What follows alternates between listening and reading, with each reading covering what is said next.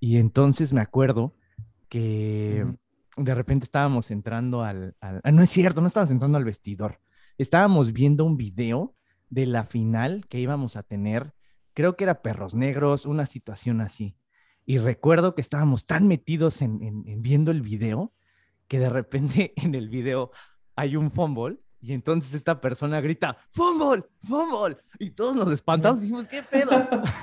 y era Raúl tan metido en el, en el, en el video que empezó a gritar porque ya quería tener el balón. y es lo primero que recuerdo de, de, esta persona que voy a entrevistar hoy. Raúl, desde Barcelona, bienvenido a Sacando el Trauma. Llegaste con el magnífico. ¿Cómo estás el día de hoy? Muy bien, Orlando. ¿Cómo va todo por ahí? Excelente. Bueno, no excelentemente bien, pero bien. Y entonces lo que, lo que estaba explicando con Raúl, que es la premisa del show, es esto, ¿no? Que a veces bueno, la constante búsqueda de validación externa al mostrar un estatus de éxito se ha vuelto la expectativa de mucha gente a nuestro alrededor. Pero el costo es dejar de conocernos a nosotros mismos y buscar vivir nuestra propia vida. Con este podcast busco normalizar que el éxito no es únicamente el país de residencia o a lo que te dedicas profesionalmente, ni el número de followers que tengas en tus redes sociales. A veces la historia atrás de la historia probablemente esconde miedos, inseguridades, y traumas, pero es tan única y personal que es la verdadera historia de éxito. Y con esto... Claro, pero es... Claro. Es como mucho lo que, lo que, perdona, lo que se juega mucho en, en México y América Latina, que es como este juego de la mentira. Es este juego de vengo a Europa y, tengo, y de, una forma u otra tengo que triunfar. Exactamente. Y, y puedes trabajar de, de, limpiador o puedes trabajar de limpiar, un trabajo muy, muy de, no, no, de, dentro de una oficina, pero estos trabajos, y, cuando tú te comunicas con tu familia, o la, yo he escuchado chicas o colegas que cuando hablan con sus familias les dicen, no, estoy trabajando en un complejo eh, industrial o estoy trabajando para tal empresa y, no es cierto, es una mentira, ¿no? O sea, no, pero no puedes, no, no, es mucho, mucho este juego de la, la, la no puedes regresar a tu país si no has triunfado en Europa. Entonces es una forma de demostrar demasiado la mentira. Hijo, sí, sí, sí, sí, sí. De pronto también eh, me he enterado de chicas que se van a trabajar de au pair eh, y de repente empiezan a aceptar estilos de vida no tan chidos, estilos de vida de, de mucha opresión, pero como tú dices, como tú lo mencionas, cuando hablan en su casa, pues obviamente los sueldos, si trabajas de, lavaplatos o, trabajas de una cosa no tan chida en Europa, se igualan a los sueldos de un gerente general en cualquier empresa. Entonces, bajo ese status quo económico, pues evidentemente sí te va mejor, ¿sabes? Y te, si, seguro si vives en un lugar en Europa que no es como tan caro, como por ejemplo Berlín o, o por ejemplo otras ciudades en Europa, pues sí te sale.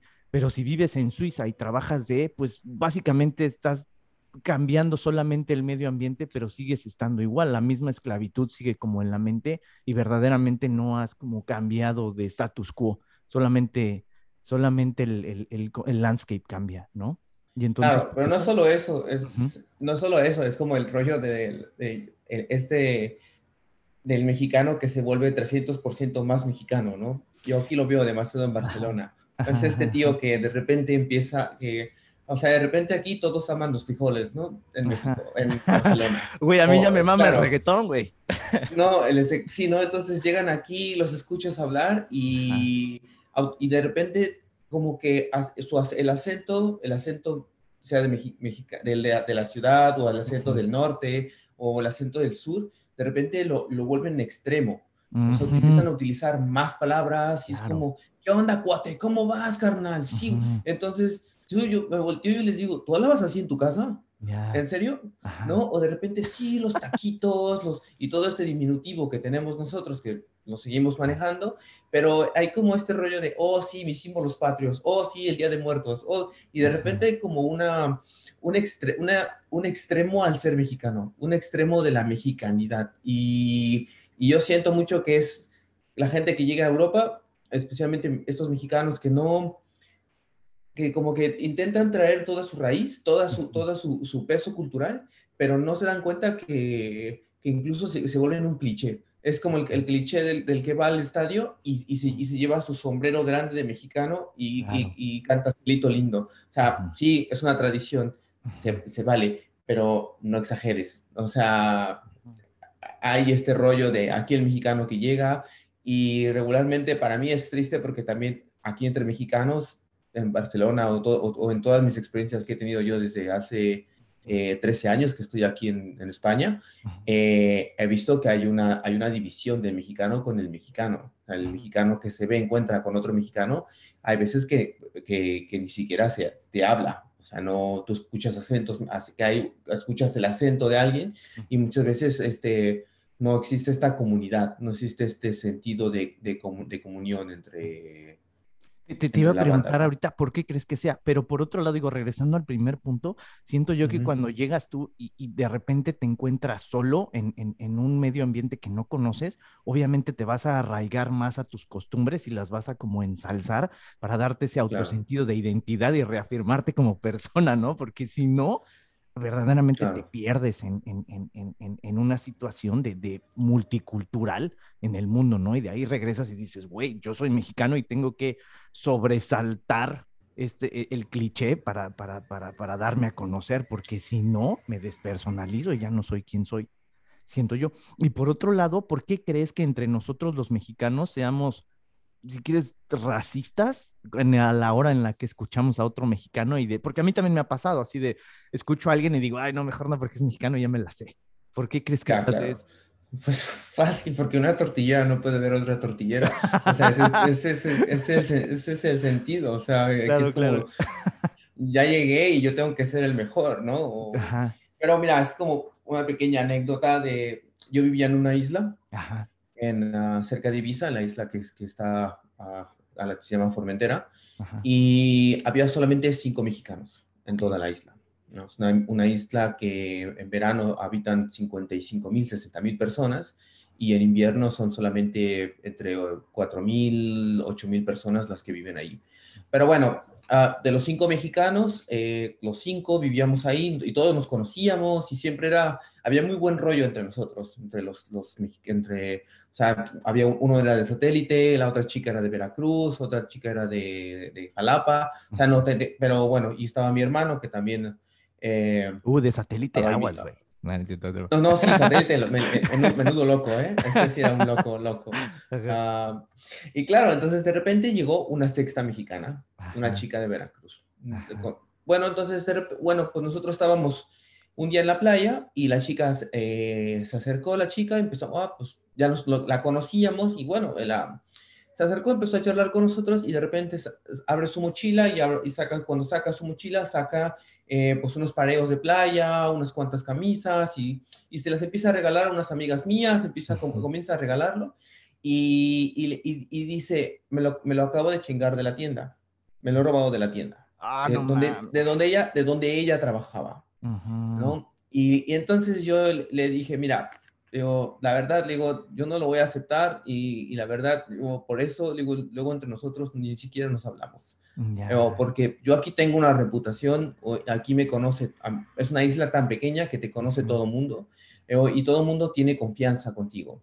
Y lo único que tú estás haciendo es que cada vez que cuando vuelva a entrar otro mexicano, digan, cuidado que viene el mexicano. Eso, este, este te va a robar o este te va a hacer.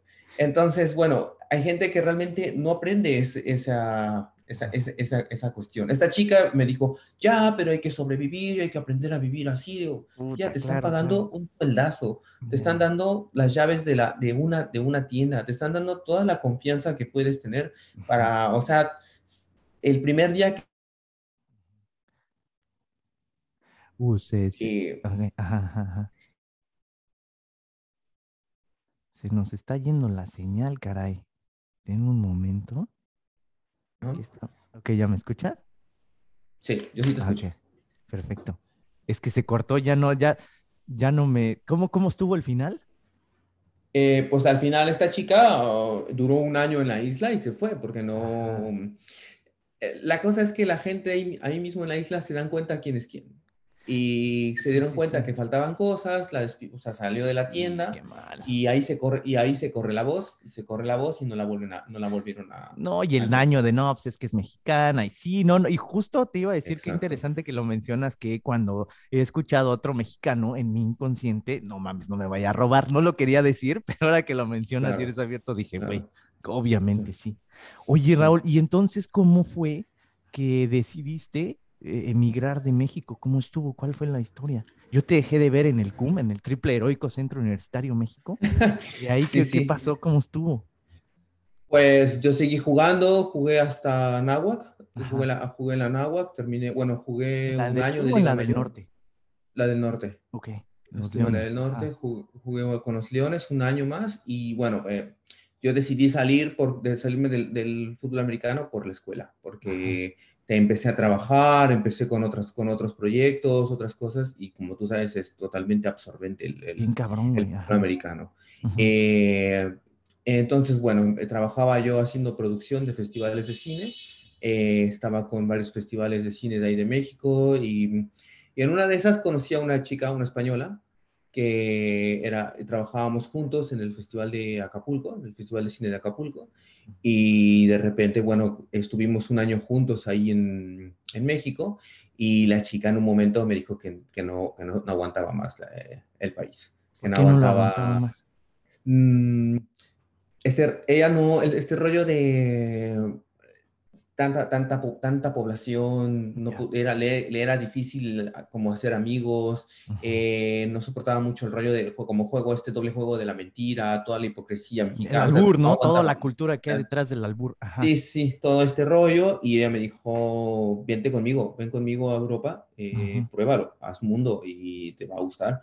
Y sí, fue así. O sea, fue por, realmente que fue por amor, como esto esta migración rosa que le llaman aquí. Te ubico perfectamente, sí. Sí, sí, y yo dije, va, pues, pues así, y claro, y viví, y llegué a, llegué a Valencia los primeros dos años, y fueron duros, o sea, duros en el sentido de, llega a un sitio en donde no conoces a nadie, donde no conoces nada, donde solamente vas con una persona que pues es tu, tu apoyo en ese momento. Y claro, y pues dos años allí, eh, entre que no tenía papeles, entre que no tienes eh, forma de trabajar, porque realmente nadie te quiere contratar, porque las multas son muy altas. Eh, había crisis, en, España había una crisis muy severa, la del, la del 2007 y 2008, eh, que no querían, no, o sea, de hecho yo hablaba con gente para, para escribir en algunos medios, que yo para, esa época trabajaba en el financiero también en México, y, y, en un momento me, dije, me decían todos que no, que no, no, se, no, no, no estaban contratando a nadie, no te pedían ni freelance, ni... Pues entonces por mi cuenta empecé a hacer algunas, algunos blogs, algunas cosas de, de periodismo, y hasta que un momento me fui, a, me fui a Formentera. Me fui con ella, nos fuimos juntos a Formentera, y en Formentera me quedé 10 años. Ay, güey, no mames. 10 años en, en una isla pues hice de todo, de todo. O sea, toda la, todo lo que era, yo llegué, a un, llegué empezando y llegué a un bar, hablando con, conocí al dueño del bar, así charlando, me dijo, vos ¿quieres trabajar? Vente. O sea, yo en tres días ya tenía trabajo en esa isla. Y, Cuando el ser humano te quiere ayudar, te ayuda, ¿no? O sea, no, hay límites. No, sí, sí, sí, no, la verdad es que este tío se portó muy chido porque en el momento me dijo, lo que quieras, yo te voy a enseñar todo lo que sé. Y el tío era un chef eh, bastante popular en Francia y me enseñó desde cocinar a llevar una cafetería, a llevar un bar, eh, hasta, cómo, hasta cómo llevar un plato. O sea, todo el rollo de hostelería, el tío... Y, y, la verdad es que me gustó tanto la vida de la isla que como no me gustaba Península, el rollo Península, Valencia, se me hacía bastante pesado. Y, y pues la verdad es que viniendo de la Ciudad de México, ¿quién se va a imaginar que vas a vivir en una isla? Claro, claro, claro. Y es una cosa, es un paraíso ese sitio, es bastante bonito, es eh, que al final ella y yo decidimos quedarnos en la isla a vivir. Y poco a poco me empecé a conocer más gente, poco a poco empecé a tener otro tipo de trabajos, trabajé en un festival, teníamos un festival de cine y yo hacía los, todas las varias ediciones de video para making of, hacíamos, hacía todo el subtitulado de los videos, trabajaba en la radio de la isla, hacía parte de los guiones, tenía un programa yo, eso, Y claro, cuando empezaba la temporada, que son temporadas de seis meses, que es verano, ahí tenías que trabajar, pero porque lo que tú decías hace un momento, con un sueldo de aquí, ganas lo que allí ganas teniendo tres trabajos o cuatro trabajos. y seis meses nada más. y seis meses, claro, bueno, son seis meses de como de una, una pequeña esclavitud eh, forzada. Exacto. Porque son seis meses de lunes a domingo sin descanso, sin, sin parar, sin parar, sin parar, sin parar. Y claro, o sea, no solo de camarero, o sea, yo trabajaba, me volví marinero, me volví eh, mayordomo, me volví jardinero, carpintero, eh, hice mil producciones de fiestas, trabajaba en bodas, o sea, todo lo que salía, todo lo que te preguntaban si sabías hacer, como a, lo argentino, o sea, tú decías, sí, lo sé, y lo hacías, ¿no?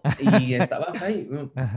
Y claro, de repente, un día conocí a un tío, eh, bueno, el dueño de una, la única distribuidora de comida de la isla, y el tío de repente me dice, ah, yo tengo un proyecto, ¿verdad? Y, y, y fundé una, una compañía con mi hermano y yo, que es, de distribución de barcos, de alimentos para barcos, bebidas, y, o sea, como, y pues bueno, poco a poco descubres otro tipo de isla, en donde es, es, esta isla paradisíaca que funciona para la gente millonaria, porque es gente muy, muy rica la que va a esta isla, pero, pero tienes la facilidad de trabajar. Y claro, después de esto me, me, retiré porque ya después de 10 años yo ya estaba bastante quemado con la isla. O sea, ya mucho trabajo, mucha intensidad. Eh, era siempre como un desequilibrio porque en verano trabajas tanto que llega el invierno que es una isla que se vuelve fantasma. Todos los lugares cierran, se queda muy poca gente. Y, y, me ofrecieron un trabajo aquí en Barcelona. Justamente gente de la, un, un turista que llegó a la isla, lo, era un director de una es parte de la Universidad de Washington y me ofreció un trabajo aquí en, Barcelona. Órale, ¿cómo le hiciste? O sea, uno enfrentarte, o sea, cuando ahorita que lo mencionas, ¿no? Estando yo solo y mi único apoyo es mi pareja, ¿a ti te pasó el, el, el, ensalzar lo mexicano en ti? Y por otro lado, ¿cómo le hiciste para obtener tus papeles yéndote así, así de bote pronto? O sea, la visa y todo eso esto de, de, ensalzar lo mexicano, o sea, yo sí, sí soy orgullosa, sí, sí, sí, me siento orgulloso de ser mexicano, eh, pero nunca me ha gustado a mí ser el cliché del mexicano. Y yo de rechicho cuando llegaba a, lugares que te preguntaban, ah, mexicano, y, te, y alguien te decía, cámara, hijo, órale, y, y, y, dices, le dices, yo, yo muchas veces decía, no, tío, yo no hablo así. Pero si me escuchas hablar, yo no hablo así. O sea, y todas estas cosas que la gente te, te el frijolito, y tú dices, no, tampoco, ah, o sea, sí, sí, no, sí, no, no, y de hecho, si casi no utilizo tantas, tantas palabras, o sea, no sé, no es que yo haya evolucionado, el, eh, revolucionado el lenguaje, pero tampoco, ni, ni, cuando, cuando nos conocíamos, yo tampoco tenía tanto este, este lenguaje más de, o sea, sí tengo el acento, pero nunca lo, nunca, nunca me ha interesado la gente que, que, de repente cuando llegas aquí y te hace este tipo de comentarios, regularmente para mí es un poco ignorante, es un poco, porque me llega, llega llegaron a preguntarme si todavía andábamos en caballo. Ya, sí, güey, una ah, sociedad sumamente racista e ignorante, güey, te entiendo. Claro, gente que, que, me pregunta, ah, voy a ir a México, ¿qué vacunas tengo que hacer? Si no, no vas a ir a la India. Sí, sí, o sea, segundo, no, no, y luego también yo aquí tuve la, me di cuenta que la gente en España, no, o sea, tú, vienes con el cliché a Europa a decir, wow, todos son cultos, todos, todos, wow, o sea, han leído filosofía, literatura, leen los clásicos, la cultura, la educación en Europa es otro mundo. No, realmente no. O sea, realmente nuestra educación como mexicanos es chida, ¿no? O sea, está mejor que, mucho mejor mucho, la, que, La, que, la, europea. Y allí es cuando tú, cuando, cuando tú ves gente que llega a, México y solo por ser rubios los contratan, ¿no? Claro. O solo por ser, este, este, solo por ser blancos tienen el trabajo. Pero tú, yo veía aquí y decía, joder, es que eh, eh, parece que estás en la YMCA, o sea, ves a los rubios gigantes trabajando en la obra, ¿no? O trabajando de albañiles, sí, sí, y tú decías, bueno, al final eh, tú, eres yo, tú eres pequeño y moreno, y pues, pero eres, si quieres, sabes, tienes un poco más de cultura, tienes un poco más de... Y al final, eso fue lo que a mí me abrió más puertas aquí, el, la cuestión de no, de, sí saben que soy mexicano, pero nunca fui tan, tan, tan marcado. Nunca lo he marcado tanto. Y de hecho yo cuando me encuentro gente aquí en la calle o como que estás en un partido de fútbol en el bar y ves gente y ves los mexicanos como se expresan, de repente es como, se, se ve, se ve ridículo. ¿Me entiendes? Sí, sí, sí. No, me pasó, este, estaba jugando, es que tengo a mis amigos españoles aquí y estaba jugando petanca con, con, con, los dos y en eso estaban hablando de las bicis, ¿no? Entre ellos. Y agarró uno y le dijo al otro, no, es que iba a comprar una bici, pero me la estaba, me la estaba ofreciendo un mexicano, pero no la quise. Y yo me volteé y les dije, ¿qué pedo, pendejos? ¿Por qué no? Y ya me dijo, no, pues porque seguro era robada. Y dije, ah, que eso dolió, ¿sabes? ah, pinches putos, pero sí también.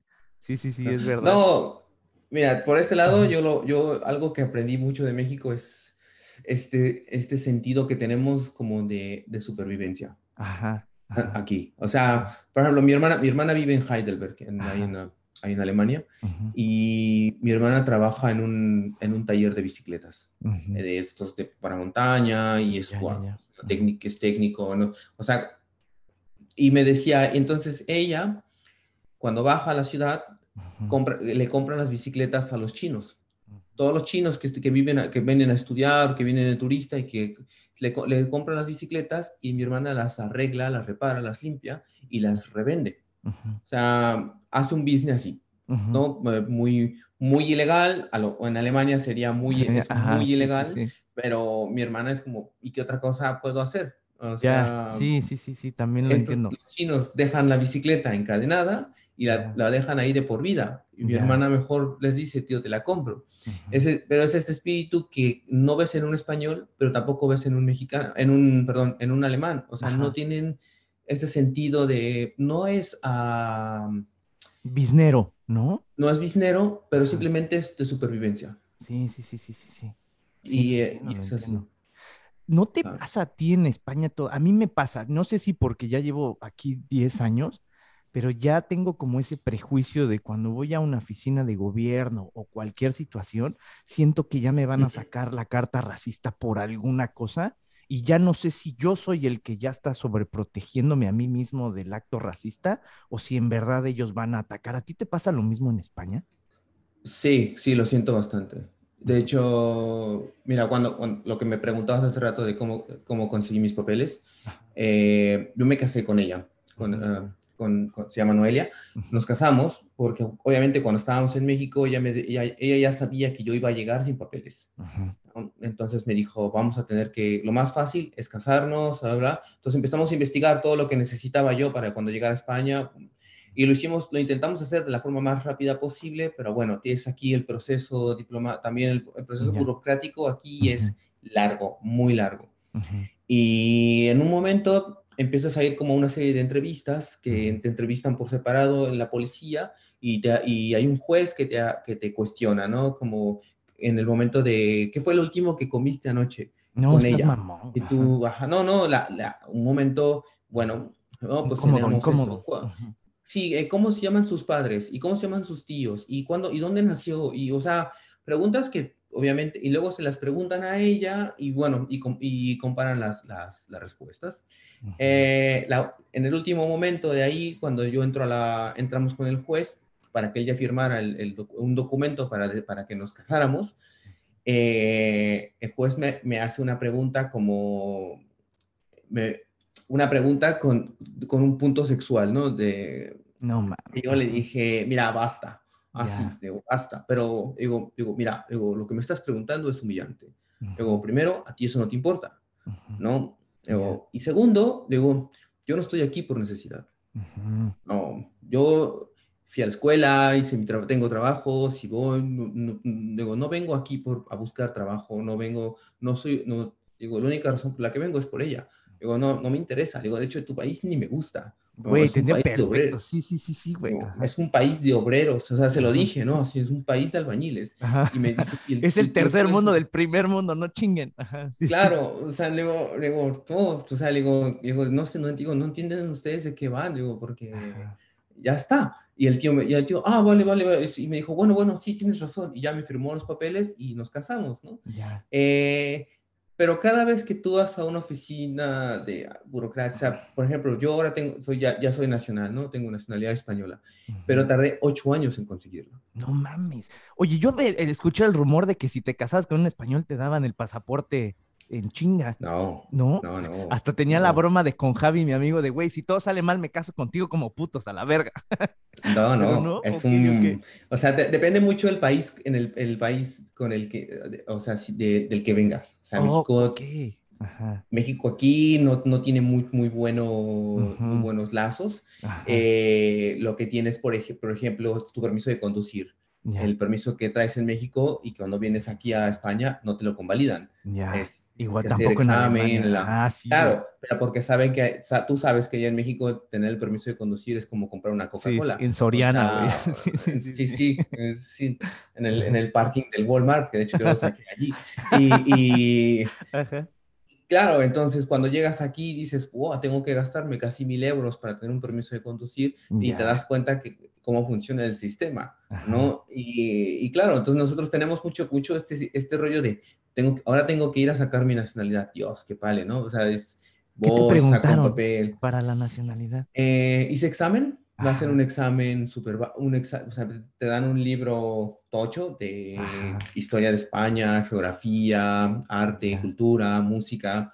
Y claro, el día que llegas allí te preguntan, pues, ¿cuál, nómbrame cinco platos típicos de España? Sí, la paella, la tortilla de patatas, el pan con tomate, eh, ¿qué río cruza? Contra, o sea, preguntas básicas de España. Eh, la, letra, la letra del himno español, no, pues, no, tiene letra. Ah, vale, está bien. ¿Qué le eh, pasó a David Bisbal en la tepa? Sí, casi, ¿eh? Casi te pueden preguntar. Güey, la tuviste chida, yo tengo que hacer lo mismo en alemán, güey. sí, perdón, perdón. Sí, sí, sí. A, cada vez ha ido cambiando porque mi examen fue oral y ahora son exámenes escritos. y, tienes que, y de hecho tienes que pagar 60 eh, euros por el derecho a examen. y o sea, dicen que ahora sí. ser humano, sí, sí, sí. Claro, o sea, aquí es, descubrieron que es un, es un business. La nacionalidad es un business. La, o sea, tú vas a, a migración de aquí a las oficinas y tienes que esperarte tres, cuatro meses para conseguir un, la cita. Que la cita, y después descubres que la cita te la venden los marroquíes, porque los marroquíes ganan, las llamadas telefónicas al principio, y entonces ellos tienen los tickets para que te dan. Y bueno, aquí España es es México, pero... pero de este lado. pero de este lado. Ajá, güey. No, y claro, te enteras de mil, o sea, no, obviamente no sobornas a un, a un político, a, un, a, un, a alguien que trabaja en la burocracia, pero te das cuenta de todo el tejemaneje que hay afuera del, del sistema. ¿Y cuando te dieron el pasaporte, qué sentiste? La verdad es que no, no sentía, o sea, yo, a mí me, aparte... Porque tienes dos pasaportes, ¿no? México te da esta doble oportunidad de tener dos.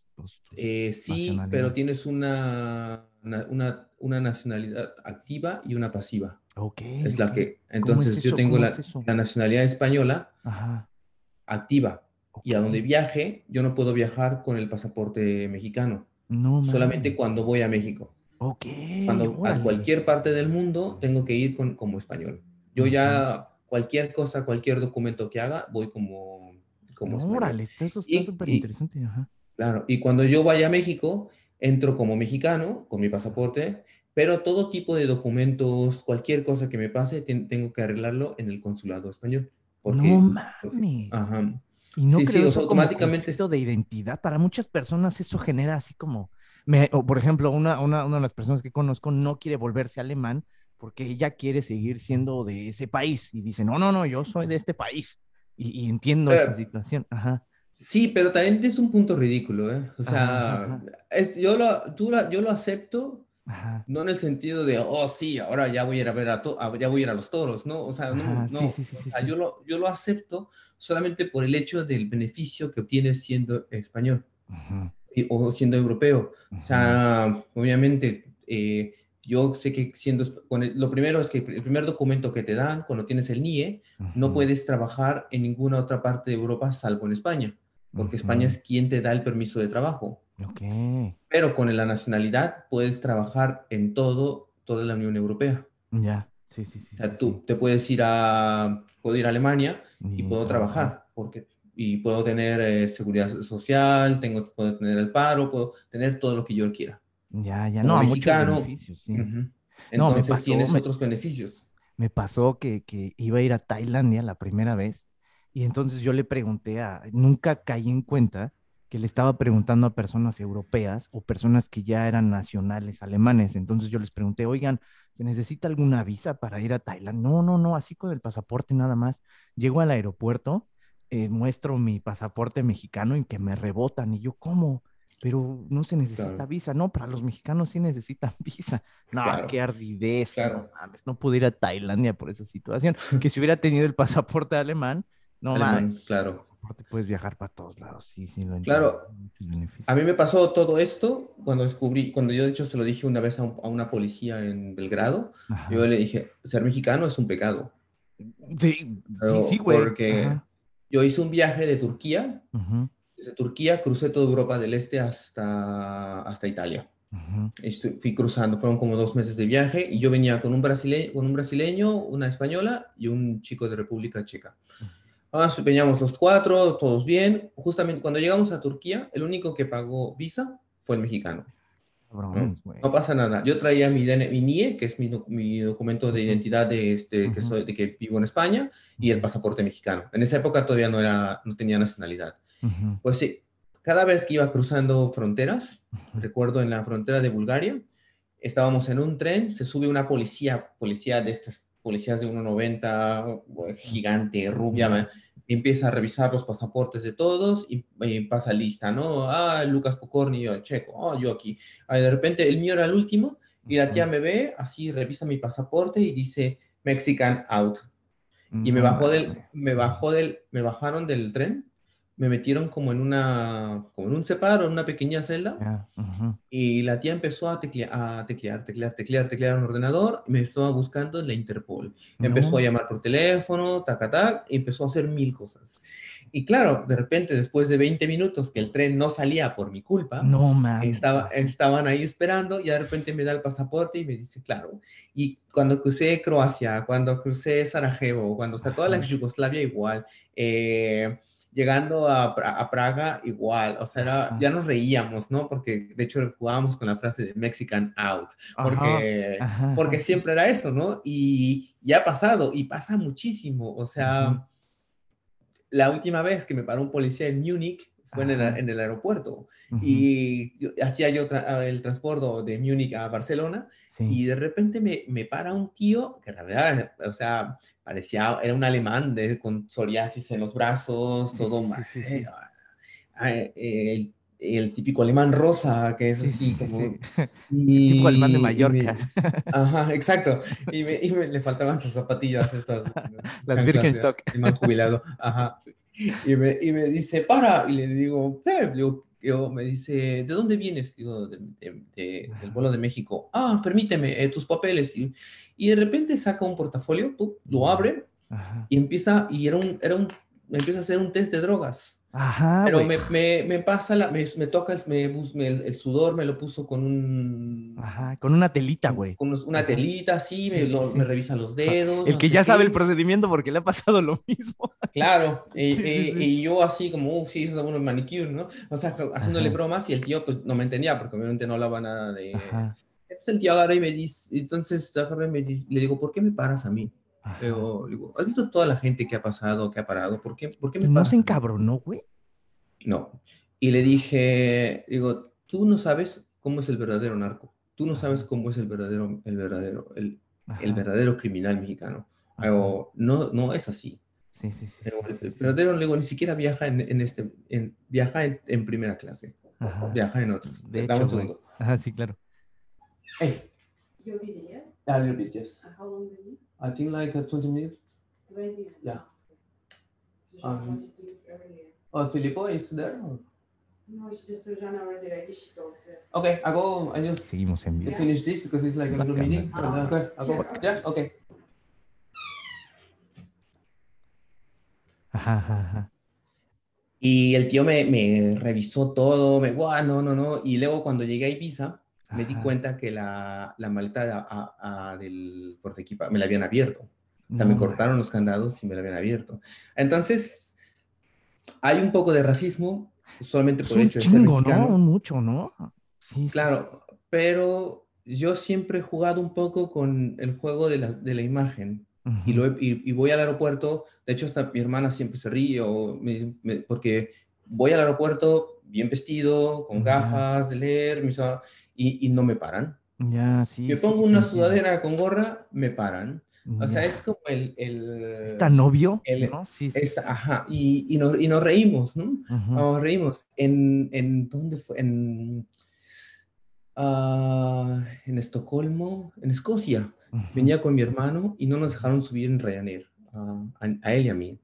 Traíamos igual pasaporte mexicano porque Ryanair te exige que tienes que ir a la taquilla a, a, enseñarles tu pasaporte y ellos te ponen un sello. Pero entonces les dije, este sello no es legal porque no, ustedes no son, departamento, no, son un departamento de inmigración. Yo ya pasé por la policía, la policía ya me selló, yo soy español, y no, no te puedes subir al avión, no, se pueden subir al avión, no se pueden subir al avión. Entonces le digo, bueno, ¿qué hago? Me dice, pues vete a, ve, vas, vas a taquilla y que te pongan el sello. Me dice, sal por aquí. Y me, me, dieron una salida, salimos, pero cuando intento regresar ya no me dejan entrar, tenía que hacer todo el control otra vez. Y le, y le, digo a mi hermano, pues corre, ¿no? Pues vamos a correr. Y en un momento entro por una, me, me, me, asalto una parte del control y me meto por otra puerta y de repente un, policía detrás mío corriendo. y, el, yo traía una mochilita negra que parecía una maleta de, de, de bomba. Y el tío dice, out, I call the police. And it's like, wow, yo paro y todo, todo el mundo que estaban ahí, cuando nos vieron, había mi hermano y se, o sea, no se, se, así, pero como si fuéramos eh, terroristas. Y claro, al final yo me, me, reí un montón y todo, pero es, una, es parte de, de, de una ignorancia que no se, que aquí no se conoce. Pero ¿cómo le haces tú para, para tener ese hígado para aguantar estas situaciones? A mí ya me revientan, ¿sabes? Y de hecho ya cuando voy a los aeropuertos, ahorita me ves el pelo largo y la barba y que me paran solamente porque parezco terrorista. Y, no los culpo, ¿no? Digo, ahorita Afganistán, si te, si te pongo, si te pido, por favor, piensa en Afganistán, vas a ver esto. Y digo, güey, qué poca madre, tampoco es su culpa, pero ¿tú cómo le haces para tenerle el hígado para seguir aguantando eso a, pesar de estar tanto tiempo en, en Europa? Yo ya no puedo, güey ya estoy hasta la madre. Yo al principio sí, en los primeros años yo creo que me, me enrabiaba muchísimo. O sea, me era una rabia como especialmente aquí en Barcelona o en la isla porque hay una, aquí España es una, hay una división entre quién es catalán, quién es, quién es español, quién, entonces eh, empezando ahí entre ellos te das cuenta que ni siquiera se soportan, ¿no? Ningún español es de España, ¿no? Todos mm, dicen, no, yo soy de León, no, yo soy de, Mallorca. Sí, claro. claro. Eh, y luego te das cuenta que de repente hay, están los que todos los, todos los españoles y los catalanes, ¿no? Que es la, la, otra gran diferencia. En ese, por ese lado ves, y luego, o sea, yo sí me, he enfrentado alguna vez a algún catalán aquí que yo he tenido que decir, yo una más y lo mato, ¿no? Como algún comentario de que este cree que los mexicanos o somos todos albañiles, ¿no? O este cree que no por el hecho de ser catalanes entienden más esta situación de, los de afuera y se protegen. Yo tenía ese concepto, ¿cómo es? es muy raro porque, por ejemplo, nosotros, eh, eh, yo con la gente, con los catalanes que yo he trabajado, no, y, convivido, yo por ejemplo aquí en, Cataluña no tengo amigos catalanes. Tengo conocidos catalanes, pero nunca he podido realmente eh, que un catalán te diga, te invito a mi casa y te presento a mi familia. Ya, ya, ya, ya. No existe esa. No es, algo que se da mucho en México. Con, no sé si es por malinchismo, vergüenza étnica o mamaceo, que cuando va un extranjero a México lo, lo metemos, lo, no, no, lo, lo sumergimos en la cultura. Pero no pasa en Europa. Yo tampoco tengo amigos alemanes, ¿no? Después de 10 años. No. Ajá, ajá. Y me pasa esto y yo tengo amigas que me han dicho, amigas de, de País Vasco, de, de, Galicia, de, que, que, me llegan a decir, salí con un catalán durante un año y nunca me presentó a su familia.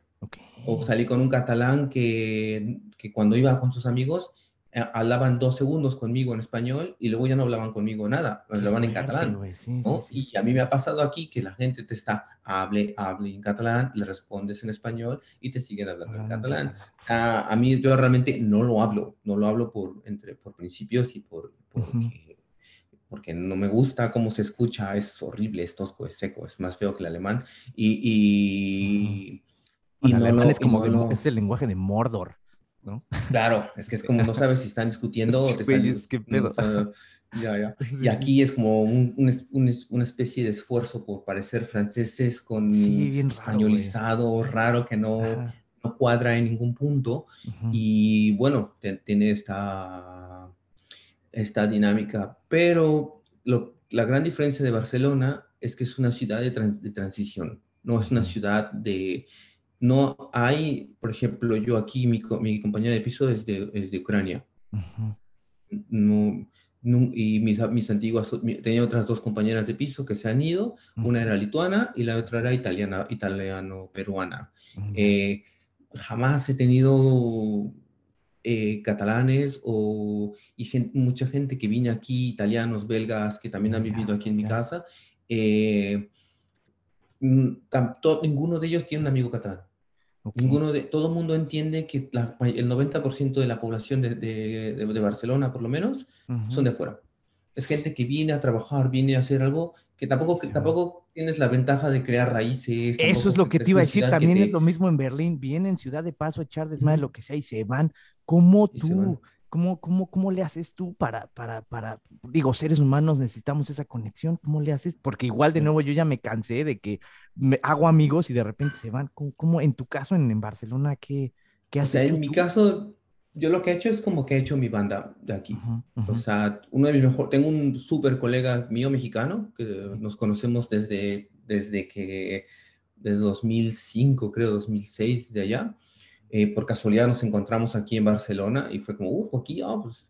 Y, pero tengo amigos en común que estuvieron en la isla también y que ahora viven en Barcelona y que nos hemos encontrado, que trabajan aquí, que, pero yo pero lo entiendo lo que dices porque es una ciudad que, que, que tienes un grupo tienes, y de repente ese grupo se va y tienes otro grupo y, van, entonces cada vez van, van llegando, van entrando, van llegando, van entrando y, y no...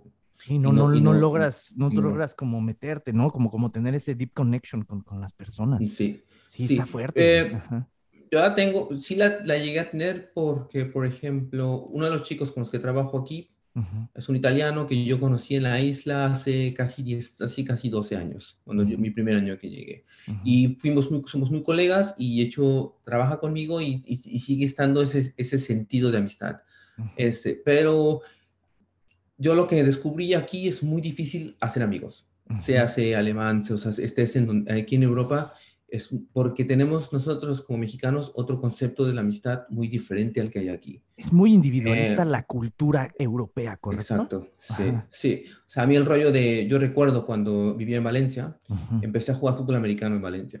En los bats. Y de repente, en los firebats. Eh, sí, sí, sí. Eh, y de repente me hice, pues, muy colega de un, de un chico, ¿no? Como empezamos como este rollo de, pues, tocho, pues, jugar, Ah, y un día, y, de, cuando yo me iba hacia mi casa, pues nos íbamos juntos, él se quedaba en su casa, yo me iba a la mía. Y un día era, pues, creo que era viernes o era sábado por la tarde, yo dije, ah, pues voy, compro unas cervezas y voy hacia su casa. Toco la puerta, el tío abre la ventana y me dice, eh, le digo, no, pues estoy aquí, pues, vamos a tomar unas cervezas, sí, hablamos, ¿no? no estuvimos ahí en su casa, estamos a tomar unas cervezas, y cuando acaba la, cuando ya me voy, me dice, oye, qué bueno que viniste, ha estado guay la sorpresa, pero no la vuelvas a hacer. No mames, güey, te dijo. Me dice aquí, me dice, me dice aquí, eso no lo hacemos. dice aquí, dice, para la próxima, eh, no te lo digo en mala onda, avísame.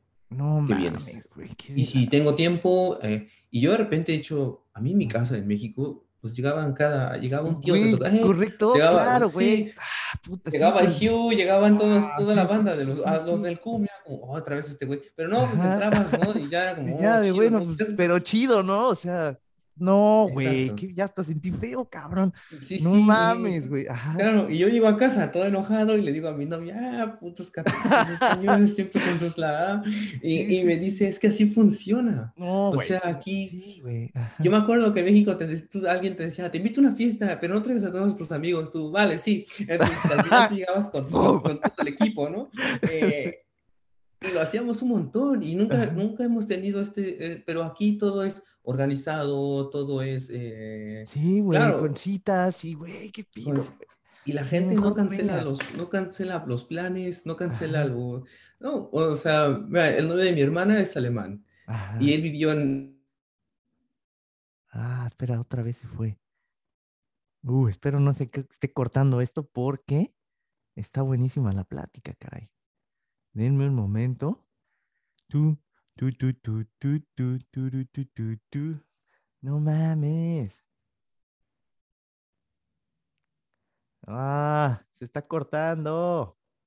No. Se está cortando. No manches. Ah. No. Madre. Bueno, seguimos grabando en Sacando el Trauma. Esto es un, esto es un, ah, sí, ya sé. esto es un, este, en vivo. Vuélvete a meter al link. Creo que es mi internet.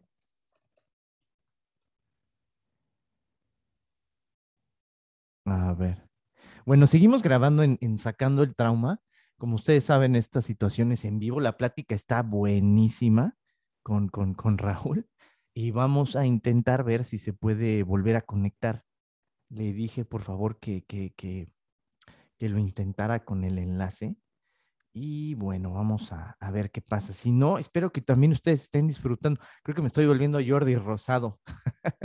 Pero espero que también ustedes estén disfrutando la plática que está sabrosísima. Y este, bueno, si no, vamos a darle un poquito más de tiempo. Pero, ¿cómo ven? ¿Cómo va? Ya ven que no solamente soy yo, como, como, como también hay mexicanos que también han sufrido la misma situación que, que uno, y de pronto sí no es nada fácil, como decía Raúl, eh, pues a mí me pasó, ¿no? De repente yo también con amigos, de repente me pasó, de hecho, que iba a ir con una amiga a casa de un amigo, y, le dijo, oye, voy a ir con esta amiga, ¿no? Eh, digo, era pandemia y todo, pero, a ver, espera, ah, participantes, eh, invitar. Y, y, me dijo, oye, ¿sabes qué? Mejor no vengas.